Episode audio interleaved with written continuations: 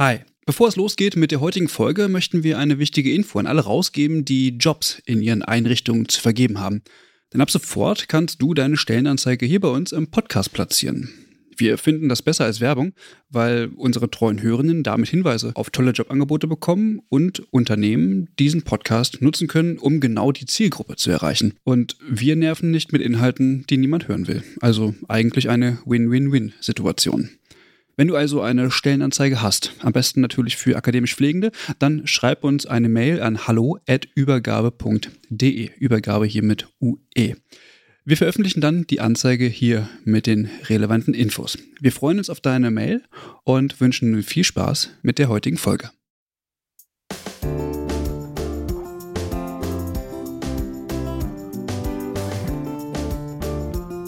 Herzlich willkommen zu einer neuen Folge des Pflegeupdate. Heute sind wir, besser spät als nie, bei Folge 63 unseres Formats angekommen. Mit mir hier heute ist Lukas. Hallo Lukas. Hallo Michelle. Und auf Max Stimme müsst ihr in dieser Folge leider verzichten. Von Herzen gute Besserung an der Stelle. Ähm, wir gehen aber mal davon aus, dass wir in der nächsten Folge wieder alle putzmunter sind und euch wieder zu dritt berichten können, was in der pflegepolitischen Welt so passiert. Lukas, gibst du uns einmal einen kurzen Einblick, was unsere Hörenden heute so erwarten können? Ja, sehr gerne, Michelle. Ähm, wir befassen uns heute tatsächlich mit einem Thema, denn das war ein bisschen vorherrschend in den letzten Tagen, nämlich der Pflegepersonalbemessungsverordnung, die vom BMG jetzt veröffentlicht wurde, der sogenannten PPR 2.0. Wir schauen da mal ein bisschen rein, was da so inhaltlich drin ist, was es da ja, auf uns zukommt äh, als Pflegekräfte und es gab ausführliche Kritik und Stellungnahmen und dem Ganzen widmen wir ja nochmal einen kleinen Teil der heutigen Sendung, heutigen Sendung, der heutigen Folge. und ja, dann schauen wir einfach nochmal, was sonst noch so passiert ist. Haben wir noch ein paar Kurznachrichten für euch vorbereitet. Ja, vielen Dank, Lukas. Du hast ja gerade schon angesprochen, in den vergangenen Tagen gab es pflegepolitisch ein großes Thema, die Pflegepersonalbemessungsverordnung PPBV. Kannst du uns einmal erklären, was genau es damit auf sich hat? Sehr gerne. Man kann eigentlich sagen, dass die PPBV ähm, das ist, was lange von Verbänden, von Gewerkschaften, von Kammern, von Pflegefachpersonen natürlich selbst, von Wissenschaftlerinnen und von einigen Pflegepolitikerinnen gefordert wurde. Oder zumindest ist es ein erster Schritt. Das wirst du aber später nochmal beleuchten, Michelle. Denn der Weg für eine Personalbemessung mit einem eigens dafür entwickelten Instrument ist ja schon längere Zeit in Gang, wenn man so sagen will. Und das Ziel ist es, eben wegzukommen von starren Pflegepersonaluntergrenzen, wie wir sie jetzt im Moment haben, hin zu einem validierten Instrument, welches tatsächlich den Bedarf misst an Pflegefachpersonen auf Stationen für die jeweiligen Patientinnen und Patienten, die halt in der Schicht oder an dem Tag eben da sind. Unter Gesundheitsminister Spahn haben der Deutsche Pflegerat, die Gewerkschaft Verdi und die Deutsche Krankenhausgesellschaft die sogenannte PPR 2.0 entwickelt. Vielleicht erinnern sich einige noch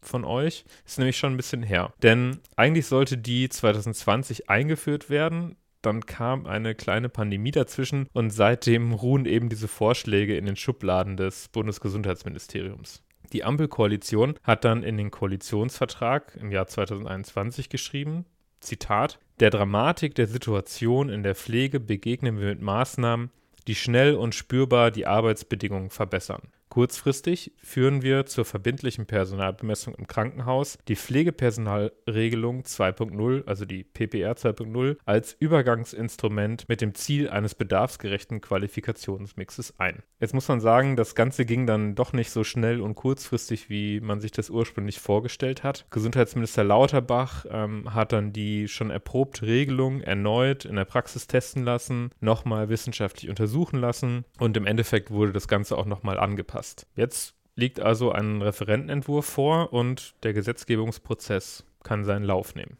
Zu dem Gesetzgebungsprozess und zu den möglichen Hürden kommen wir ja gleich nochmal. Vielleicht beschreibst du noch einmal kurz, was in der PPBV beschrieben bzw. geregelt wird. Zunächst lässt sich einmal Folgendes festhalten und jetzt kommt nochmal ein kleiner Auszug aus dem Referentenentwurf. Ab dem 1. Januar 2024 sollen die Krankenhäuser ihren Pflegepersonalbedarf nach den Vorgaben der Rechtsverordnung für alle bettenführenden Stationen der Somatik ermitteln. Im Einzelnen werden Regelungen zu den folgenden Bereichen getroffen. Personalbemessung auf Normalstationen für Erwachsene, und für Kinder und Personalbemessung auf Intensivstationen für Kinder. Übermittlung der erhobenen Daten an das Institut für das Entgeltsystem im Krankenhaus des INEC. Anhand der übermittelten Daten soll in einem ersten Schritt ermittelt werden, wie sich die vorhandene Ist-Personalausstattung zur Mithilfe der PPR 2.0 ermittelten Soll-Personalausstattung verhält. Im nächsten Schritt soll eine sogenannte Konvergenzphase eingeleitet und Regelungen getroffen werden, mit denen die stufenweise Anhebung der Erfüllungsgrade der Soll-Personalbesetzung mit dem Ziel des Personalaufbaus beginnt. Und in Zukunft soll es dann auch, wenn diese Erfüllungsgrade unterschritten werden, ähm, Sanktionen geben, die allerdings noch in Rechtsverordnungen festgehalten werden sollen. Jetzt muss man sagen, funktioniert die Personalbemessung natürlich nicht einfach so, sondern ist auch verknüpft mit einem kleinen Mehraufwand an Dokumentation ähm, für Pflegefachpersonen. Denn um den Personalbedarf zu messen, müssen wir erfassen oder wissen, wie aufwendig in Anführungsstrichen die jeweilige Versorgung ist. Also in Zukunft müssen Pflegefachpersonen einmal pro Tag die Patientinnen und Patienten auf den Stationen einstufen. Das klingt jetzt vielleicht für einige etwas bekannt, denn so etwas gab es schon mal, die sogenannte PPR 1.0, die allerdings ähm, ja, wieder abgeschafft wurde. Manche Krankenhäuser haben sich das dann beibehalten, dass man die Patienten immer noch so ein bisschen einschätzen muss in den einzelnen Schichten, aber eben nicht alle machen das mehr und ich denke, die jüngeren Kollegen ähm, und Kolleginnen unter euch werden das nicht mehr kennen. Für die alten Hasen ist es vielleicht noch etwas Bekanntes. Also, in Zukunft wird grob gesagt unterschieden ähm, zwischen allgemeiner und spezieller Pflege und das Ganze auch nochmal angepasst ähm, für die Versorgung von Kindern. Jetzt höre ich schon die ersten Stimmen und ich denke, Michelle, du wirst gleich auch noch in der Kritik zu dem Ganzen etwas dazu sagen. Denn ja, das ist wieder mehr Dokumentationsaufwand und Zeit, die man eben nicht am Patienten oder bei den Patientinnen verbringen kann. Das BMG hat das Ganze untersuchen lassen und es hat sich ergeben, dass die Einstufung der Patientinnen und Patienten in den Leistungsstufen tatsächlich zwischen ein und fünf Minuten pro Patient schwankt am Tag. Auf den Kinderstationen ist es so, dass die Stationen zwischen ein und zehn Minuten pro Patient benötigen. Und um das Ganze einzuführen, hat man herausgefunden, dass es so 20 bis 40 Minuten Einführung pro Person benötigt, damit ja die Kolleginnen und Kollegen die Pflegepersonalbemessungsinstrumente auch benutzen können. Auf den Kinderstationen war es wieder etwas mehr, so ungefähr 120 Minuten für die Einarbeitung. Aber ich denke, um das nochmal kurz so zusammenzufassen, das sind auch Zeiten, die ja dann im Endeffekt ja einen Mehrwert haben für die Station, sodass das auch eigentlich ganz angemessen ist. Ja, danke Lukas für die Zusammenfassung. Ähm, die Veröffentlichung eines solchen Referentenentwurfs bleibt ja selten unkommentiert und so war es natürlich auch in diesem Fall. Ich habe euch mal kurz zusammengefasst, wie so die Reaktionen aus Verbänden und Gewerkschaften gewesen sind. Der Deutsche Pflegerat zum Beispiel begrüßt die Veröffentlichung des Referentenentwurfs und spricht zwar von einem Meilenstein, Bernstein. Er macht aber auch noch einmal deutlich, dass pflegewissenschaftliche und pflegefachliche Expertise in der Begleitung in Einführung und Konvergenzphase unabdingbar ist, wenn man das Instrument als lernendes System versteht, das immer wieder adjustiert und angepasst werden muss. Als einziger Ansprechpartner zum Thema Datenerfassung und Übermittlung ist zurzeit das INEC, Lukas, du hast es gerade eben schon mal erwähnt, das Institut für das Entgeltsystem im Krankenhaus aufgeführt, das aber ja keine pflegefachlichen Fragen beantworten kann. Und an dieser Stelle fordert der DPR die Schaffung eines Instituts für Personalbemessung in der Pflege, auch damit das Instrument der PPR 2.0 über die Einführung und Konvergenzphase hinaus wissenschaftlich begleitet und evaluiert werden kann. Außerdem wird angemerkt, dass in der Kinder-PPR 2.0 Pflegefachpersonen ohne pädiatrische Vertiefung praktisch nicht berücksichtigt werden. Und dabei befähigt ja die Ausbildung zum Pflegefachmann oder zur Pflegefachfrau auch ohne die Vertiefung im pädiatrischen Bereich zur selbstständigen Durchführung umfassender prozessorientierter Pflege. Zusätzlich würden akademisch ausgebildete Pflegefachkräfte in dem Zusammenhang keine Berücksichtigung finden, die aber ja auch nachweislich eine Verbesserung der Versorgungsqualität herbeiführen und das auch wenn sie eben keine explizite Vertiefung im pädiatrischen Bereich aufweisen. Und berücksichtige man diese Gruppen nicht in der Kinder-PPR 2.0, stelle man die pädiatrischen Stationen vor erhebliche Besetzungsprobleme. Insgesamt fordert der Deutsche Pflegerat, dass die Mitarbeitenden vor Ort über das Instrument geschult werden, was einen erheblichen Zeitaufwand bedeutet, der natürlich dazu führen könne, dass die Datenübermittlung gerade zu Beginn nicht vollständig sein könnte. Und hierzu wird dann auch der Verzicht auf Sanktionen in der Konvergenzphase gefordert. Und auch im weiteren Verlauf solle berücksichtigt werden, dass es Zeit benötige, das System zu evaluieren und weiterzuentwickeln, bevor Sanktionen verhängt würden. Und die Stellungnahme des DBFK sah ganz ähnlich aus. Auch der DBFK äußert sich zunächst positiv darüber, dass die PPR 2.0 nun endlich gesetzlich verankert ist. Doch auch vom DBFK wurden nicht alle Aspekte des Referentenentwurfs kritiklos zur Kenntnis genommen. Auch der DBFK kritisiert, dass in der Kinder-PPR 2.0 Pflegefachpersonen ohne pädiatrische Vertiefung und akademisch ausgebildete Pflegefachpersonen nicht berücksichtigt worden sind. Das widerspreche dem Grundgedanken der generalistischen Ausbildung, so Sabine Berninger, Vorsitzende des DBFK Südost. Und auch der DBFK fordert ein öffentliches finanziertes Institut für die Personalbedarfsermittlung in der Pflege. Verdi spricht ebenfalls von einem Meilenstein. Ich zitiere einmal, Verdi begrüßt ausdrücklich, dass der Gesetzgeber mit der jetzigen Verordnung den vorgesehenen Zeitplan zur Umsetzung der PPR 2.0 einhält und damit Verzögerungen vermeidet, die zu Lasten in der Krankenpflege tätigen Pflegekräfte gehen würden. Doch Verdi kritisiert auch das Fehlen von inhaltlichen und zeitlichen Vorgaben zur Umsetzung einer Konvergenzphase sowie Sanktionsregelungen. Lediglich der Verweis auf spätere Sanktionsmöglichkeiten würden nicht ausreichen, um die Datenerhebung und die Einreichung beim INEC wirksam durchzusetzen.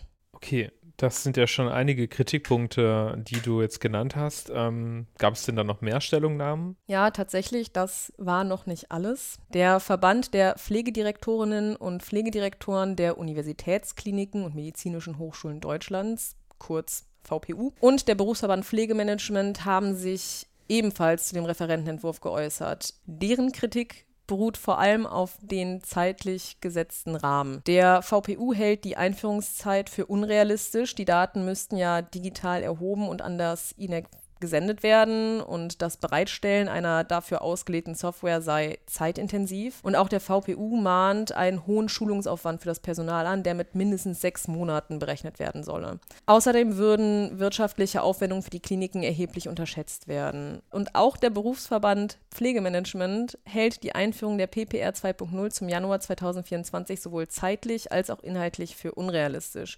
Zudem fehle es an Refinanzierung der mit der Einführung verbundenen Kosten Kosten und dass Kliniken zum Teil ja ganz unterschiedliche technische Gegebenheiten haben, würde nicht ausreichend berücksichtigt werden. Und jetzt zum Ende äh, des ganzen Themas haben wir noch einen kleinen ja, Überraschungsknall für euch. Denn Ihr habt das schon gehört, es gab ganz schön viel Kritik an dem Referententwurf. Und Michelle, was kann man dazu sagen? Was hat, ist dann daraufhin passiert? Ja, tatsächlich mag man es kaum glauben, aber das Bundesministerium für Gesundheit hat Reaktion gezeigt. Denn tatsächlich wurde die Beratung zum PPBV von der Tagesordnung der Bundesratssitzung am 15.12. gestrichen und die nächste Sitzung findet erst im Februar statt was natürlich darauf schließen lässt, dass zu Beginn des Januars 2024 das Ganze noch nicht startet, wenn es bis dahin ja noch gar nicht besprochen wird. Verdi spricht hier von einer bitteren Nachricht, dass der Zeitplan nicht eingehalten werden kann. Und es ist natürlich etwas tricky, alle Kritikpunkte und Perspektiven unter einen Hut zu bringen und einerseits die Forderung nach ausreichend Zeit zur Vorbereitung der Umsetzung, aber andererseits auch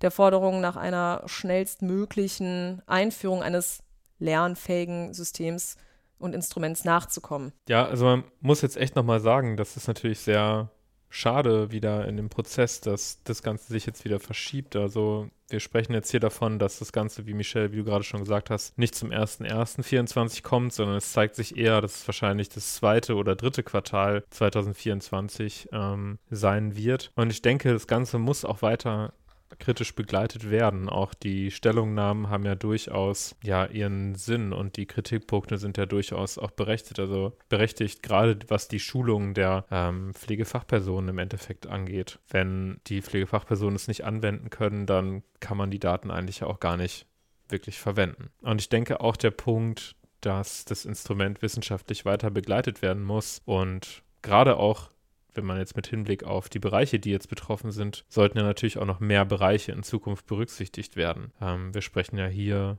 im Endeffekt erstmal nur von dem somatischen Bereich, aber Pflege ist natürlich auch noch in vielen anderen Bereichen vertreten. In Zukunft ist es sicherlich auch nochmal spannend, die ganze Thematik ähm, in einer großen Übergabefolge zu beleuchten also, wenn du äh, eine Expertin oder ein Experte bist in dem Thema oder jemanden kennst, der ein Experte oder eine Expertin ist, meldet euch doch einfach und wir schauen, ob wir da zusammenkommen. Und hier sind noch unsere Kurznachrichten für euch. In der vergangenen Woche fand der Pflegetag in Rheinland-Pfalz statt. Über 1300 Teilnehmerinnen, Gästinnen und Ausstellerinnen prägten die mittlerweile fünfte Ausgabe des Pflegetages, heißt es in der Pressemitteilung der Pflegekammer Rheinland-Pfalz, die den Pflegetag organisierte. Die Veranstaltung in Mainz bot eine maßgebliche Plattform für den intensiven Austausch, Vernetzung und die Diskussion zentraler Themen der professionellen Pflege. Markus May, der Präsident der Pflegekammer Rheinland-Pfalz, sagte, Zitat, Der Pflegetag Rheinland-Pfalz ist auch in diesem Jahr ein voller Erfolg der drängende Herausforderungen in der Pflegebranche beleuchtet. May betonte zusätzlich die Bedeutung des Pflegeberufes für die Gesellschaft und die Notwendigkeit, Pflegefachpersonen angemessen zur Unterstützung. Zitat: Die Diskussion und der Austausch auf dem Pflegetag tragen dazu bei, Lösungen zu finden und die professionelle Pflege nachhaltig zu stärken. Der Bundesrat hat am 24. November 2023 das sogenannte Krankenhaustransparenzgesetz in den Vermittlungsausschuss überwiesen, um ihn dort grundlegend überarbeiten zu lassen. Grundsätzlich begrüßen die Länder das Vorhaben, die Transparenz der stationären Versorgungsqualität weiter zu verbessern, heißt es in der Begründung. Mängel sieht der Bundesrat in den Auswahlentscheidungen der Patientinnen und Patienten durch eine laienverständliche Übersicht zur Qualität der Krankenhausbehandlung den Zuordnung der Leistungsgruppen, dem Bürokratieaufwand durch die Meldepflichten für die Kliniken sowie am nicht ausreichenden Rechtsschutz für die Krankenhäuser. Zudem fehlt es an kurzfristigen Verbesserungen der Liquidität der Krankenhäuser. Es braucht, so die Länder, tragfähige finanzielle Überbrückungshilfen durch den Bund. Aufgabe des Vermittlungsausschusses ist es, die unterschiedlichen Vorstellungen von Bundestag und Bundesrat bei Gesetzgebungsvorhaben zum Ausgleich zu bringen. Dabei gilt es, Lösungen zu finden, die für beide Seiten akzeptabel sind. Im Vermittlungsausschuss sitzen VertreterInnen von Bundesrat und Bundestag mit gleich vielen Mitgliedern. Die Pflegekammer NRW startet zu Beginn des Jahres mit der Arbeit an einer Berufsordnung für Pflegefachpersonen in NRW. Die Berufsordnung bietet in Zukunft eine Orientierung für den beruflichen Alltag von Pflegefachpersonen, indem sie Rechte, Pflichten, Aufgaben, aber auch Verantwortung für die Pflege festlegt. In fünf Regionalkonferenzen und zwei Online-Konferenzen im ersten Quartal 2024 können die Mitglieder der Pflegekammer NRW sich aktiv an der Erstellung der Berufsordnung beteiligen. Den Link zu den Terminen gibt es in den Show Notes. Ja, Michelle, da sind wir jetzt am Ende der Folge angekommen und ich würde sagen, auch zu zweit kriegen wir das eigentlich ganz gut hin. Ähm, Grüße an dieser Stelle nochmal an Max und gute Besserung. Und ich würde sagen, wir hören uns in zwei Wochen wieder. Ja, zur letzten Folge vor der Winterpause, ne? So ist es. Mach's gut, Michelle. Ciao. Bis dahin. Tschüss.